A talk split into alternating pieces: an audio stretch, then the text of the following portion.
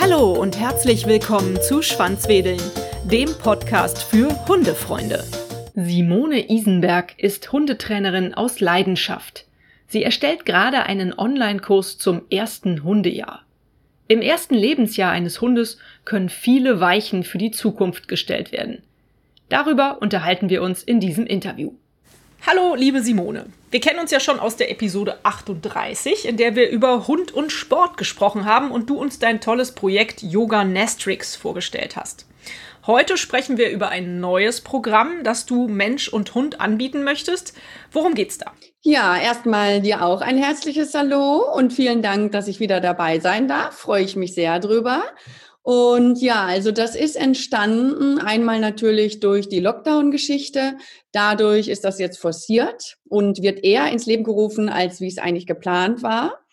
Und dann ist es dadurch entstanden, dass ich in meiner Erfahrung als Live-Hundetrainerin immer wieder die gleiche Erfahrung gemacht habe. Und zwar, man holt sich einen Hund und man holt sich diesen Hund, weil man, wenn es jetzt eine Rasse ist, weil man die Rasse so schön findet. Und dann liest man Bücher darüber und hört sich mal irgendwas an, im Internet vielleicht oder so. Und die Rassen kommen ja immer sehr gut dabei weg. Und für den Alltag ist aber nicht jede Rasse für jeden geeignet. Und ich habe halt viele Kunden im Training, die holen sich Rassen und sind dann überfordert, weil das einfach nicht zueinander passt.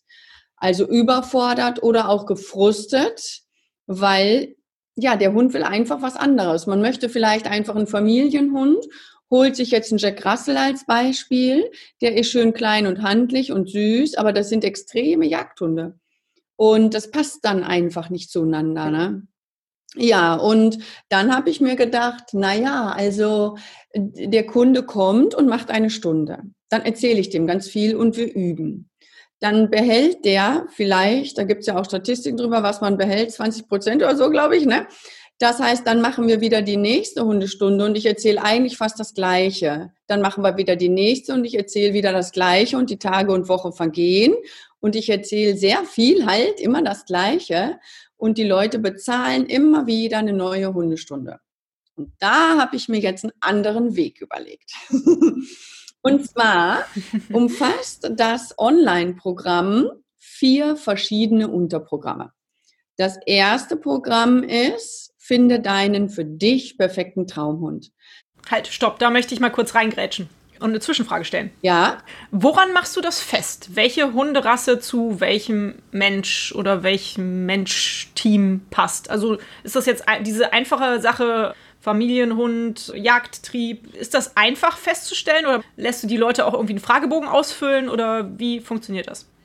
Ich entscheide das quasi so jetzt gar nicht. Ich würde jetzt nicht sagen, ein Golden Retriever passt immer zu einer Familie und Jack Russell immer zu einem Jäger, so nicht, sondern die durchlaufen quasi mit mir, ich sage jetzt mal ein Programm oder ein Assessment Center und es geht einmal um die Fragen rund um den Hund, aber auch um Fragen rund um den Menschen. Also rund um den Hund wäre zum Beispiel, habe ich überhaupt genug Zeit für einen Hund? Was bedeutet das denn eigentlich, Zeit für einen Hund? Sind das nur die zwei Stunden, die ich am Tag letztendlich mit dem Hund spazieren gehe? Oder ist da noch mehr?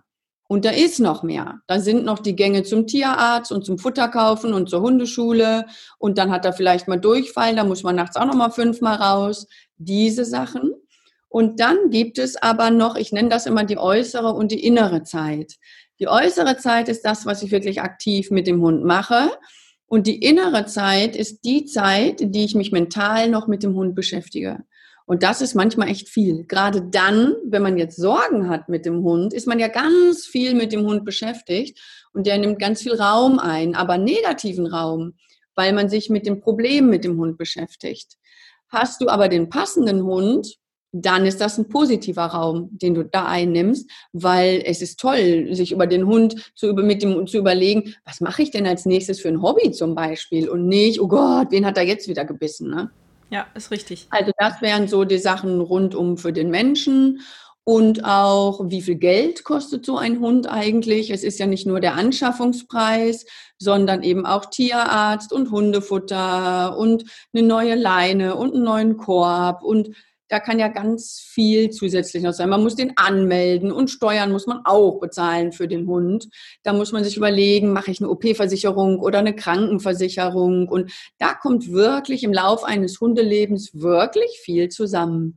Und das finde ich wichtig, dass man sich das mal vorher bewusst macht, weil wenn es wirklich zu einer OP für den Hund kommt, jetzt stell dir mal vor, ich habe dann das Geld nicht und muss den Hund einschläfern lassen oder abgeben deswegen oder so, oder der Hund muss ein Leben lang mit Schmerzen laufen, das ist ja alles total gruselig.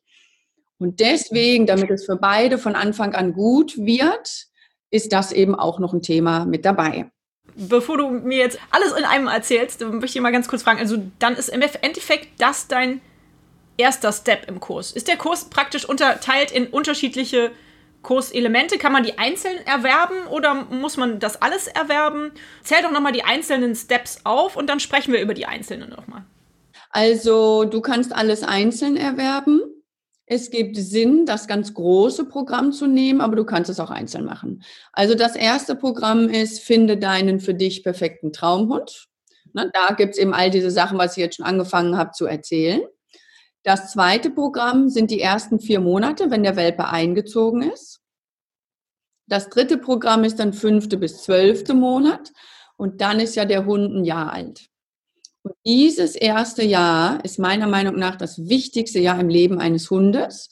Und deswegen endet das Programm dann auch hier.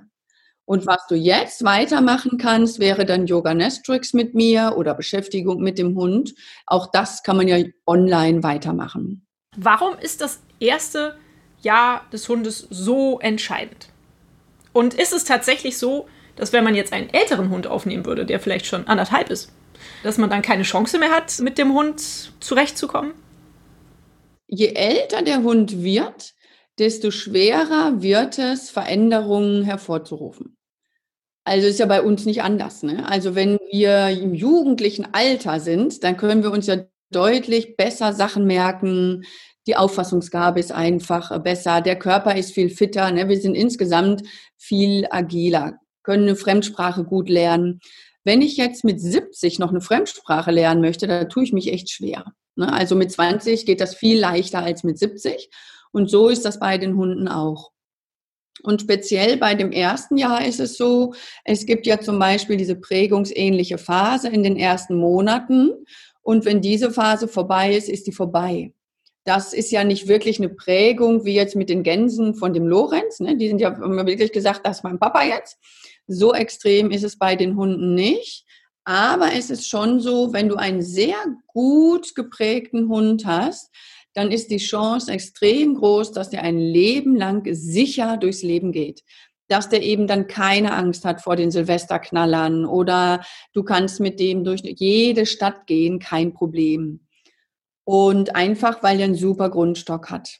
Und wenn du das aber verpasst, und lebst mit dem Hund das erste Jahr glücklich auf dem Land und er kennt nur Hühner und Pferde und du gehst jetzt in die Stadt, dann ist das für den wirklich wie Tarzan nach New York. Und deswegen unter anderem ist dieses erste Jahr so wichtig. Und es ist ja auch so, der ist ja erstmal ein unbeschriebenes Blatt, kommt da auf die Welt und ist quasi offen für alles. Und jetzt, was lernt er jetzt in diesem ersten Jahr? Das ist ja im Prinzip das, wo er sagt, ah, okay, so läuft das hier auf der Welt. So sehe ich die Welt. Das ist meine Geschichte. Und dann ist das für den Hund erstmal so. Mhm. Ja, vollkommen einleuchtend ja grundsätzlich, aber war schön, dass du es nochmal so zusammengefasst hast.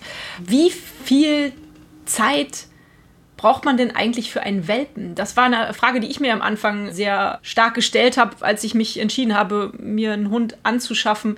Habe ich mir erstmal Urlaub genommen für ein paar Wochen, weil ich dachte, okay, am Anfang ist es super wichtig, dass ich da bin und äh, ich kann den Hund auch nicht allein lassen. Ich kann ihn auch nicht eben mal kurz bei meiner Mutter abgeben. Das passt am Anfang noch nicht. Was empfiehlst du da? Also, dass du dir ein paar Wochen Urlaub genommen hast, finde ich super. Finde ich auch genau richtig, sollte man wirklich tun. Denn dann hat man wirklich Zeit, in Ruhe alles mit dem Welpen zu üben, sich kennenzulernen. Der kann ankommen und kann sich dann langsam in den Alltag integrieren. Das ist super. Und der kann ja nachher auch alleine bleiben, der Hund, wenn man es ihm gut beibringt, aber natürlich nicht als Welpe schon. Und da ist es genau gut, weil du kannst quasi vom ersten Tag an zwar üben, dass der alleine bleibt, du fängst aber mit 30 Sekunden an. Und das dauert dann natürlich ein bisschen, bis daraus auch eine Zeit geworden ist. Von daher, also Urlaub nehmen, vier Wochen ist ja ein Traum. Ne? Kann sich natürlich wahrscheinlich nicht jeder leisten. Ne? Aber was ist das Minimale, was man auf jeden Fall bräuchte, um da nicht unglücklich zu werden? Also ich würde auf keinen Fall einen Welpen nehmen, wenn ich arbeiten gehen muss. Also ein Welpe, der sofort vier Stunden, fünf, sechs Stunden alleine bleiben muss, ist meiner Meinung nach.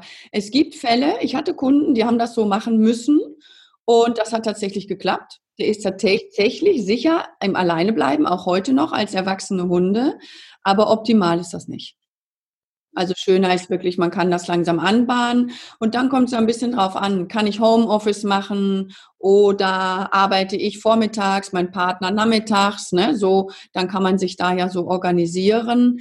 Aber ich sag mal so zwei Wochen frei nehmen sollte man sich wirklich auf jeden Fall und danach gut organisiert sein. Mhm. Ja, ich stelle deswegen diese Frage, weil im Moment ist ja in dieser Corona-Zeit, habe ich das Gefühl, wollen viele Leute einen Hund haben. Was ja auch verständlich ist. Der Hund ist der beste Freund des Menschen. Wir sind im Moment sehr alleine. Es ist schön, wenn man einen Hund als Partner auch an der Seite hat. Aber gerade deswegen, finde ich, sollten die Leute auch sich wirklich hinterfragen, habe ich die Zeit für diesen Hund, habe ich die Energie für diesen Hund auch vielleicht, wenn Corona vorbei ist. Ne? Und äh, deswegen finde ich diese Frage, was du auch schon gesagt hast, sehr entscheidend, dass man sich bevor man sich einen Hund anschafft, auch erstmal viele, viele Fragen stellt. Eine andere Frage, die ich mir damals gestellt habe, ich erinnere mich, war zum Thema Erstausstattung. Was brauche ich denn einfach alles erstmal für den Hund? Was empfiehlst du denn da so als Grundstock? Ja, ich empfehle, so wenig wie möglich erstmal zu kaufen, weil ganz oft, das ist total süß, macht man das so total liebevoll. Dann kauft man ein total süßes, weiches Körbchen, die schönste Leine, die man finden kann, das schönste Geschirr, was man findet. Und im Laufe der Monate und Jahre ändert sich das einfach. Also es kann sein, dass der Welpe zum Beispiel dieses super schöne, weiche, tolle Körbchen erstmal zerstört. Dann hast du da total viel Geld ausgegeben und kannst das direkt nochmal ausgeben, weil es kaputt ist. Ne, so Sachen. Oder man holt sich erst etwas und merkt dann, das Handling klappt irgendwie gar nicht damit. Also ich sag mal, ich hole mir ein Geschirr und merke dann, aus diesem Geschirr schafft es mein Hund immer, sich rauszuwinden oder das ist doch zu hart oder ne, da muss ich ein neues Geschirr kaufen. Und wenn ich jetzt direkt alles in teuer mache und das Beste und teuerste und schönste und hübscheste von allem nehme, kann das echt teuer werden. Deswegen würde ich erstmal mit so möglichst einfachen Sachen anfangen. Jetzt nicht Billigkram, aber ne, muss auch jetzt erstmal noch nicht das teuerste sein. Und dann finde ich gut Halsband und Geschirr. Kurze, normale Leine und eine Schleppleine, eine ganz dünne, je nach Größe des Hundes, aber eine sehr dünne auf jeden Fall. Und die fünf Meter lang. Dann ein Trinknapf, und natürlich irgendwas, wo der Hund sich reinlegen kann. Also Decke, Box, wie man es dann handhaben möchte. Und dann natürlich noch was für den Auto, fürs Auto, damit der Hund auch sicher Auto fährt. Ein Futternapf empfehle ich nicht, weil den brauchen wir eigentlich nicht. Ein Futterbeutel bräuchte man wahrscheinlich. Ja, genau. Ein Futterbeutel stattdessen, weil bei mir gibt es das Futter eben über Training aus dem Futterbeutel, mit Spaß und Training mit dem Futterbeutel und eben auch aus der Hand. Mhm, super. Sehr schön. Also toll, das jetzt nochmal aus deiner äh, Expertensicht zu hören. Ich habe dazu, glaube ich, nämlich auch schon mal eine Episode gemacht und das habe ich aber so recherchiert im Internet. Und es ist ja schon schöner, wenn man das mal jetzt von jemandem hört, der da halt so seine Expertenmeinung hat. Dazu habe ich noch eine Frage auch zur Anfangsphase mit dem Hund. Es ist ja eine schöne Sache und durchaus empfehlenswert und löblich meiner Ansicht nach, einen Hund aus dem Tierheim zu nehmen oder aus dem Tierschutz. Oder manchmal kommen Hunde auch aus einer Zufallszucht, sage ich jetzt mal so, ja. Dann kennt man aber die Rassen nicht so eindeutig. Kann man das trotzdem empfehlen oder rätst du da komplett von ab? Ich sage mal ein klares Jein.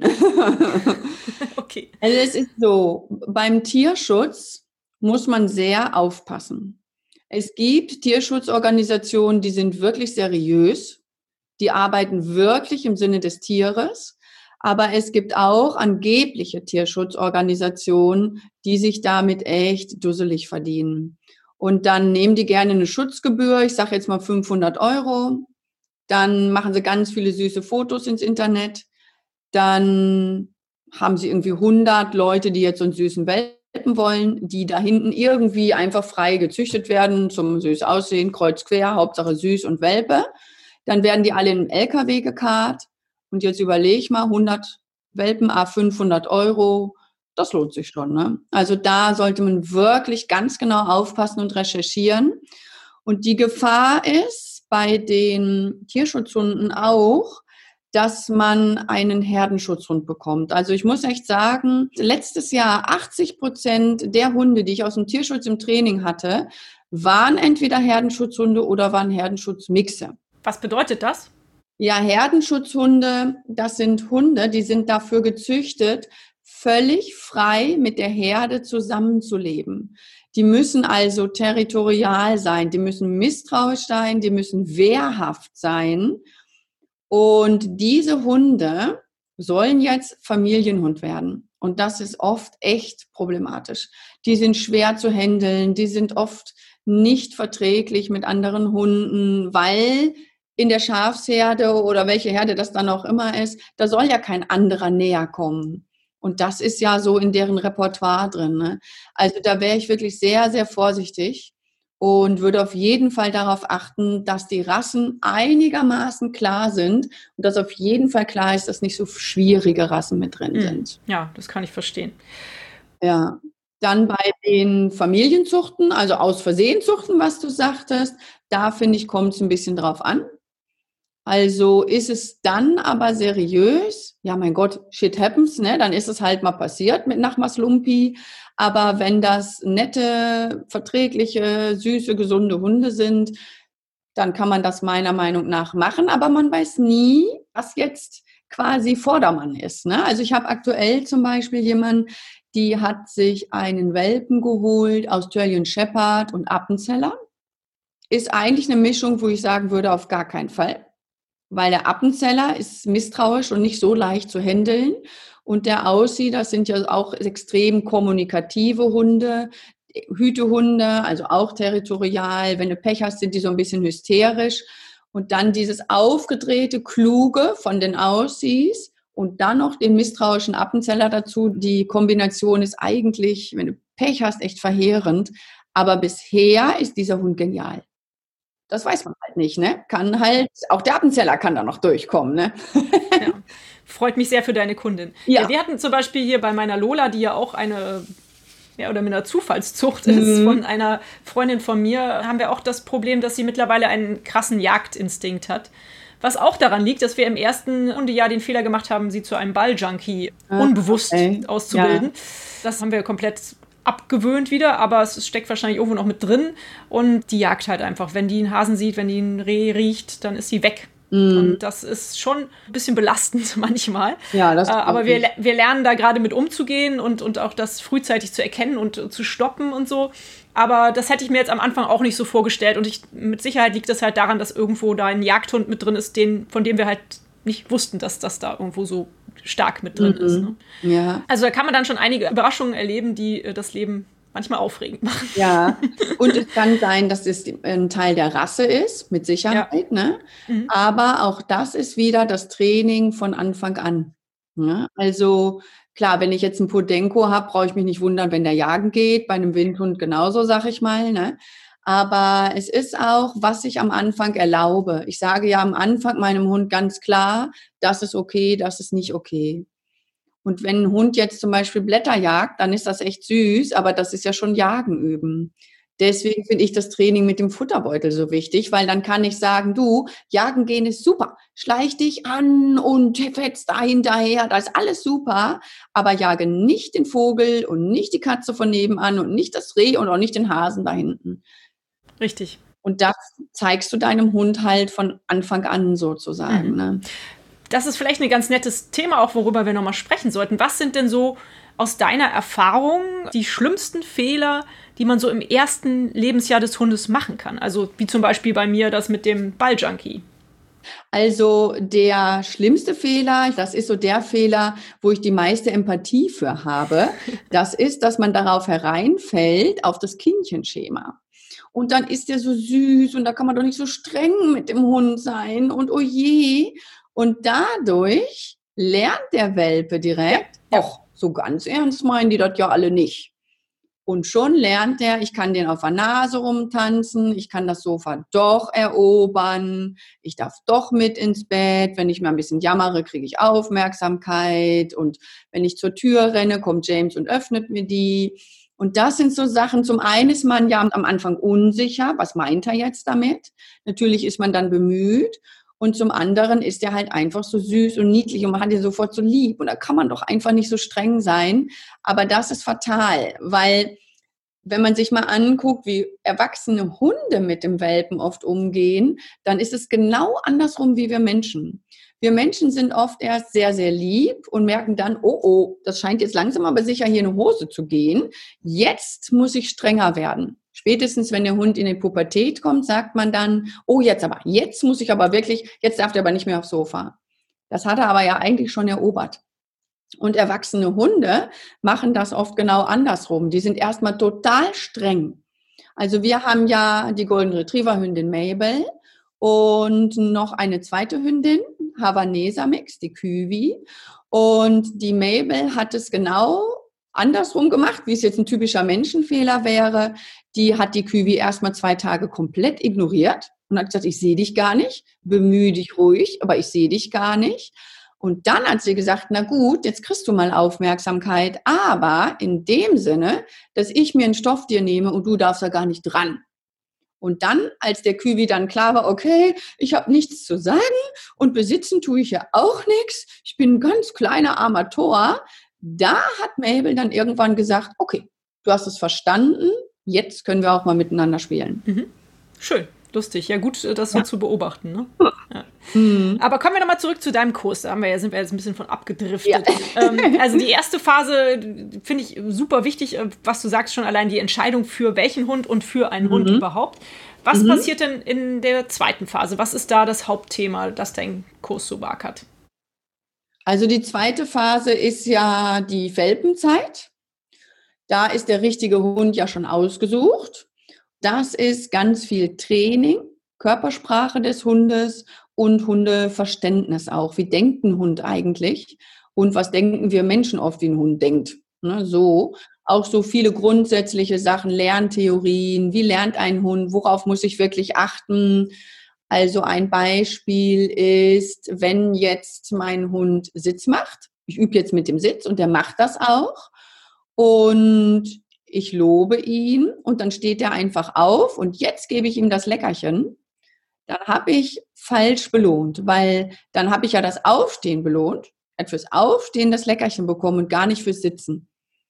Und solche Sachen zum Beispiel, ne? das gucken wir uns ganz genau an. Da gibt es dann Lehrvideos zu und Zoom-Calls und so. Und dass man direkt von Anfang an das lernt, wirklich punktgenau mit dem Hund zu trainieren. Super, das wollte ich jetzt auch nämlich nochmal fragen. Wie sind denn die Kurse aufgebaut? Du hast gerade gesagt, es gibt halt äh, sogar Zoom-Calls zwischendurch, wo man wahrscheinlich dann auch Fragen stellen kann. Ne? Äh, erklär das mal kurz. Wie ist so ein Kurs aufgebaut? Ja, also es ist ein buntes Potpourri. Es gibt Lehrvideos, Lehrvideos, wo ich aktiv was zeige, aber auch Lehrvideos, wo ich Dinge erkläre. Dann gibt es das ein oder andere Interview mit Experten, sage ich jetzt mal, was noch hilfreich dann so zur Seite steht als Bonus. Und dann gibt es Zoom-Calls. Da kann man buchen, wie man meint, einzeln oder in Gruppen. Und da besprechen wir Sachen und trainieren wirklich von Computer zu Computer auch. Und das geht gut. Also ich habe aktuell schon Yoga Nastrix und Beschäftigung Indoor als Online-Kurs und das geht wirklich gut. Ist das eine Idee, die aus der aktuellen Corona-Situation heraus geboren ist oder warst du vorher schon auf dem Trichter, Online-Kurse zu machen? Ich wollte das vorher schon, aber ich war so eingebunden in die Hundeschule, dass ich das einfach, ach ja, machst du morgen, kümmerst du dich morgen drum und so weiter, weil Hundestunden, kurze Mittagspause, Hundestunden, dann kommst du müde und dreckig nach Hause. Oh, und dann noch sich um sowas zu kümmern. Ne? So, oh. Und da war natürlich der erste Lockdown im Frühling letztes Jahr für mich Gold, weil dadurch konnte ich mich intensiv echt damit beschäftigen. Super. Sehr schön. Ja, toll, dass du das auf die Beine gestellt hast. Ich bin da auch ein großer Fan von. Was denkst du denn, was sind die Vor- und was sind aber vielleicht auch die Nachteile von so einem Online-Kurs? Oder gibt es die überhaupt? Ja, also die Vorteile sind auf jeden Fall, dass du dir alles ja so oft angucken kannst, wie du willst. Wenn du jetzt sagst, hä, das habe ich nicht verstanden, da musst du nicht noch eine Hundestunde bei mir buchen, sondern du guckst dir einfach den Lehrfilm nochmal an. Ach, so hat es gemeint. Ne? Das ist schon mal sehr gut, finde ich dann ist das sehr strukturiert. Weißt du, in einer Hundestunde, da habe ich Menschen live bei mir und ich habe natürlich noch einen Hund bei mir, den Kundenhund und Mabel. Und jetzt bin ich gerade was am Erklären und dann macht der Welpe Blödsinn und dann müssen wir schnell einschreiten. Dann sind wir raus aus der Erklärung. Oder ich erkläre was und der Mensch hat auf einmal was anderes. Sagt du, aber ey, kann ich mal gerade fragen, so und so? Und das hast du in diesem Online nicht, weil ich erkläre wirklich, ich sage jetzt mal als Beispiel, wie bringe ich meinem Hund bei, etwas auszugeben. Ganz in Ruhe kann man sich das angucken. Abends auf dem Sofa, wenn der Welpe schon schläft, dann kann man sich das ganz in Ruhe angucken, ganz in Ruhe üben und kann bei diesem Thema bleiben. Das finde ich sehr einen großen Vorteil. Und ja, und Nachteil ist, dass man sich halt wirklich nur, also ich kann den Hund ja nicht anfassen durch den Computer. Also ich kann nicht wirklich live mit den Leuten trainieren. Aber da ist das große Ziel, dass ich überall in Deutschland Wochenendseminare anbiete.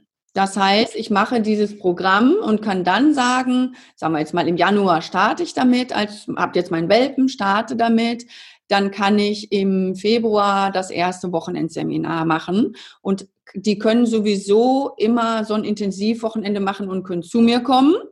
Ich wohne ja eh in einem Hotel, das bietet sich also sehr an. Die können also einfach in diesem Hotel übernachten. Hunde sind herzlich willkommen und wir können intensiv Wochenende trainieren. Also das ist schon mal super. Und dann können die aber auch sagen, ja, aber mit Simone einzeln ist super, aber ich möchte auch gerne ein bisschen Gruppentraining. Und da können die dann eben Wochenendseminare buchen. Das ist immer von freitags bis sonntags. Und das ist dann in einer Gruppe. Und das ist dann so intensiv. Das sind ja wirklich drei Tage, die die Leute dann da sind, so dass die wirklich richtig viel Input haben, was sie dann zu Hause umsetzen können. Ja, so habe ich das jetzt gelöst. Tolles Paket, was du da anbietest, auf jeden Fall. Aber das setzt natürlich tatsächlich voraus, dass man in das erste Hundejahr sehr viel Zeit investiert, was aber genau. ideal ja. ist, ne? der Idealfall, ja. muss man sagen. Genau. Weil es ist auch so, wenn du das erste Jahr dich richtig, richtig bemühst, aus deiner Komfortzone rauskommst, dich anstrengst ne, und so weiter, dann hast du es dann hast du mit einem Jahr schon so einen guten Grundstock. Du hast einfach dann schon einen top trainierten Hund. Und dann macht es richtig, richtig Spaß. Schön, das freut mich sehr. Ich hatte zum Beispiel die Situation, dass Alex Angrick, die kennst du ja auch, ja. hatte mich einmal gebeten bei einer Problemsituation mit meinem Hund, meinte sie so, ja, mach doch einfach mal ein Video davon und schick mir das mal, dann kann ich dir sagen, was ich davon halte. Mhm. Ich habe es aber nicht hinbekommen, das auf Video aufzunehmen. Die hatte eine Phase, da hatte sie eine ganz schlimme Leinenaggression interessanterweise war das auch eine Phase, die sich wieder gegeben hat. Aber wenn ich in dieser Situation war, dass sie an der Leine gezogen hat und äh, aggressiv gebellt hat, habe ich es halt nicht hinbekommen, eben noch meinen Selfie-Stick auszufahren und mit dem Handy das zu filmen. Das ja. hat nicht geklappt. Also ja. da habe ich festgestellt, dass es halt auch natürlich in diesem Online-Ding eine Einschränkung mhm. gibt. Das muss man dann doch vielleicht so machen, dass man den Hundetrainer halt herbittet und sagt, komm, lass uns mal zusammen spazieren gehen, ich zeig dir mal, was mhm. da passiert. Insofern genau. finde ich das total super, dass du das so schön kombinierst. Ganz klasse. Wir waren eben stehen geblieben, glaube ich, bei dem zweiten Teil deines Kurses. Erzähl doch mal weiter. Ja, genau. Also ich wollte gerade noch mal auf das eingehen, was du gerade gesagt hast. Ja, sehr gerne. Denn was total schön ist daran auch, ist, dass sich oft so eine Gemeinschaft dadurch entwickelt. Also ich hatte jetzt zum Beispiel im September letztes Jahr oder war das? Ja, ist glaube ich richtig. Da hatte ich ein Wochenendseminar und die Leute waren ja jetzt auch drei Tage zusammen und das war richtig toll. Die hatten so viel Spaß miteinander. Die haben die Telefonnummern gegenseitig ausgetauscht. Die haben jetzt heute noch Kontakt miteinander kreuz quer. Dann trifft man jemanden, ne, wo man sagt, boah, ist mir total sympathisch. Da entwickeln sich richtig Freundschaften und das ist was, was ich auch total schön finde. Also so Hundefreundschaften, das ist wirklich oft total ganz, ganz schön. und Auf dann habe ich dazu meinen ja. Teil beigetragen, die Menschen zusammenzuführen. Und das finde ich halt auch total schön. das stimmt, das macht auch glücklich. Ne? Ja, finde ich toll. Mhm. Mhm. Erzähl noch mal weiter über deine Phasen des Kurses. Also der Welpenkurs, die ersten vier Monate ist quasi klar, ne? Dann käme jetzt der nächste. Der Hund ist fünf Monate alt, ist aus dieser Welpenphase raus und kommt in die Pubertät rein. Jetzt wird es ein bisschen unschön für viele, weil das Gelernte vergessen, mein Name nie gehört, wer soll so heißen, Sitz, was soll das sein? Und da begleite ich quasi durch. Also in der Welpenzeit gibt es den Grundstock von allem und in dieser Zeit bauen wir jetzt auf alles auf und die ganzen Probleme, die entstehen oder ne, manchmal jemand auch zu trösten, weil der Hund gerade so doof ist, das machen wir dann ganz viel über Zoom-Calls auch. Da wird viel gesprochen auch. Das ist auch wichtig in dieser Zeit. Weil das ist wirklich oft, also ich hatte wirklich schon Menschen, die haben weinend vor mir gestanden, ich gebe den Hund ab und so. Und da möchte ich wirklich unterstützen. Halte durch. Das wird wieder besser. Kann ich absolut bestätigen. Ich hatte das Gefühl, mein Hund war total gut, super gut erzogen und super brav. Und dann kam die Pubertät und es ja. ist genau so gewesen, wie du es gesagt hast. Auf einmal passierten die verrücktesten Dinge und ich dachte nur so, hä, warum funktioniert das alles nicht mehr? Das kann ja. doch nicht wahr sein. Aber mhm. es hat sich auch wieder ein bisschen gegeben. Ja, es macht auch dann keinen Spaß. Man fragt sich wirklich, ja. was habe ich mir denn da jetzt angetan? Ne? Ja, richtig. Aber das ist nur vorübergehend. Richtig, kann ich auch absolut bestätigen. Genau, kannst du bestätigen, genau. Ein Punkt, der mir auch gerade einfällt, viele Hundetrainer, mit denen ich in den letzten Monaten so gesprochen habe, haben sehr betont, wie wichtig die Bindung zwischen Mensch und Hund ist.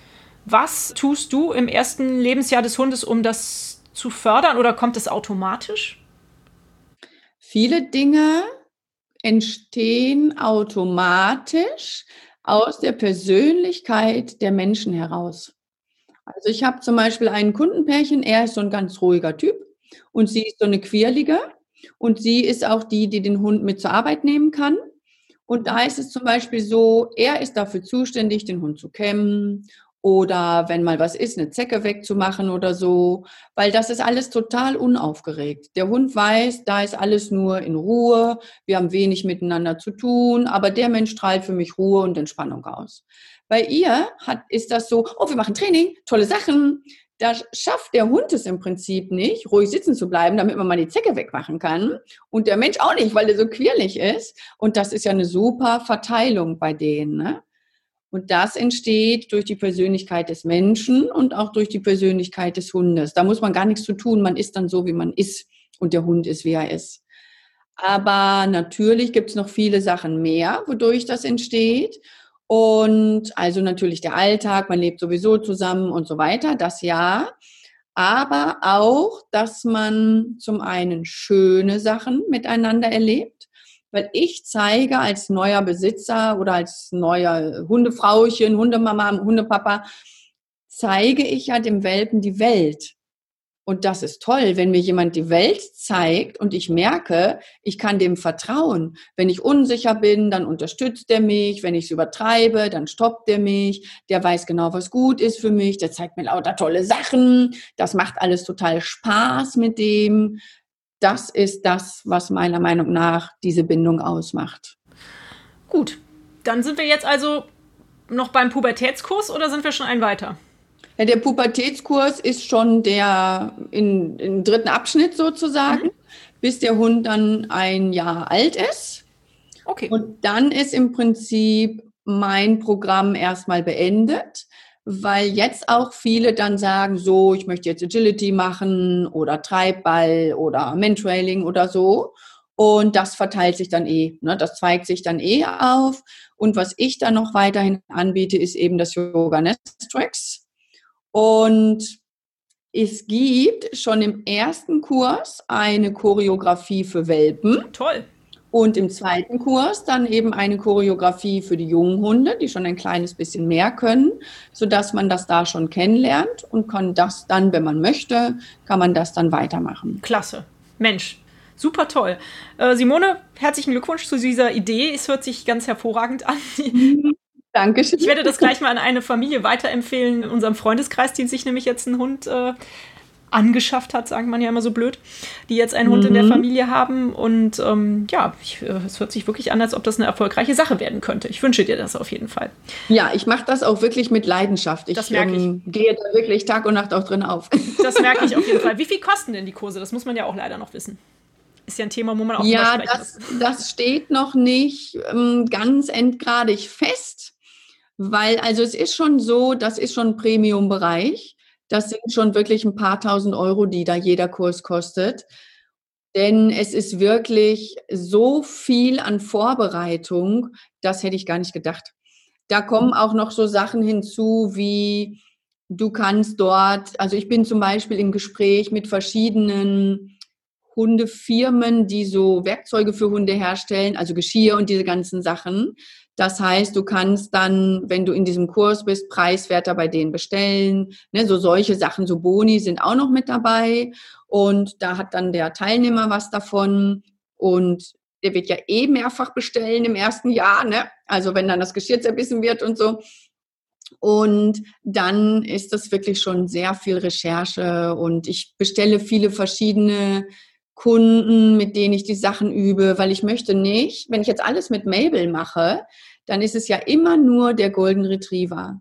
Aber ein Jack Russell oder ein Havaneser bewegt sich ganz anders als ein Golden Retriever. Da kann ich nicht in aller Ruhe Sachen üben, da muss ich flott sein vielleicht. Oder wenn ich einen ganz wilden Hund habe, muss ich ja dem ein bisschen Ruhe beibringen. Das heißt, ich, jeder ich mache mach ganz viele verschiedene Termine mit ganz vielen verschiedenen Menschen und am Ende ist quasi dann das Ergebnis der Film über Platz oder aus oder so. Also es ist schon wirklich sehr, es steckt da wirklich sehr viel Leidenschaft und auch wirklich sehr viel Zeit und Arbeit hinter. Das kann ich verstehen. Und von daher ein paar tausend Euro wird jeder Kurs auch kosten. Ja, wer sich leisten kann, der macht's, würde ich mal so sagen. Ja. Womit müssen wir denn rechnen? Wann gehen denn die Kurse online? Ab wann kann ich die denn erwerben? Also es gibt aktuell einen Workshop im Februar zum Thema Finde deinen für dich perfekten Traumhund. Das ist nicht das Programm. Es, das Programm, das erste ist noch ausführlicher, aber es ist schon wirklich, ist schon so ausführlich, dass man nachher sagt, boah, okay, super. Jetzt weiß ich, welche Rasse ich nehme oder habe meine zwei Favoriten oder okay, jetzt bin ich soweit, ich kann mich an Züchter wenden. Das ist schon jetzt im Februar. Der ist auch preiswert der kostet 97 Euro, also nicht ein paar tausend. Ne? Der ist wirklich, es geht eine Woche lang. Und die, das, das, dann kommt ja das erste Programm quasi mit dem Welpen und das kann ab Frühling gebucht werden.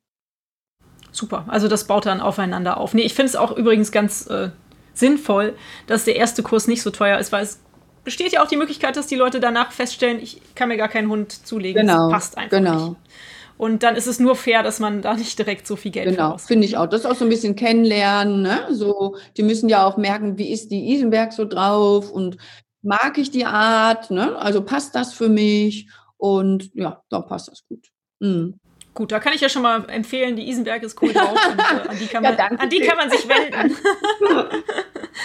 ja, nee, also definitiv, ich finde, du hast da eine sehr angenehme Art und äh, gibst einem sehr gutes Gefühl, wenn man sich als Mensch-Hund-Team mit Problemen an dich wendet. Das habe ich schon festgestellt. Das ist auf jeden Fall zu empfehlen. Ja, vielen. Ja, Simone, gibt es noch irgendwas, was wir noch besprechen sollten, was ich jetzt vielleicht nicht so abgeklappert habe in der Schnelle, was du noch sagen möchtest? Ja, es gibt noch eine Sache, eine kleine Sache. Ich habe ein Kartendeck herausgebracht. Mhm. 55 Hundespiele. Ah, drinnen schön. und draußen für leicht und schwer. Und das ist jetzt schon vorbestellbar. Und das mhm. kommt im Februar raus. Toll. Und das ist ganz preiswert. Das kostet keine sieben Euro. Das ist wirklich schön. Klar kann man manche Sachen auch mit Welpen schon machen und jungen Hunden, aber das ist halt für jeden geeignet. Da ist für jeden was dabei. Wenn man fit ist und nicht so fit ist, wenn man was Schweres machen will oder einfach nur Späßchen machen will, das finde ich eigentlich eine ganz schöne Sache. Auf jeden Fall. Schön, dann werde ich also wieder in den Shownotes, so wie meine Hörerinnen und Hörer und auch du es schon äh, kennst, ähm, die Links einstellen, dass auch jeder dich und deine Seite und deine Produkte finden kann, wenn er Interesse daran hat.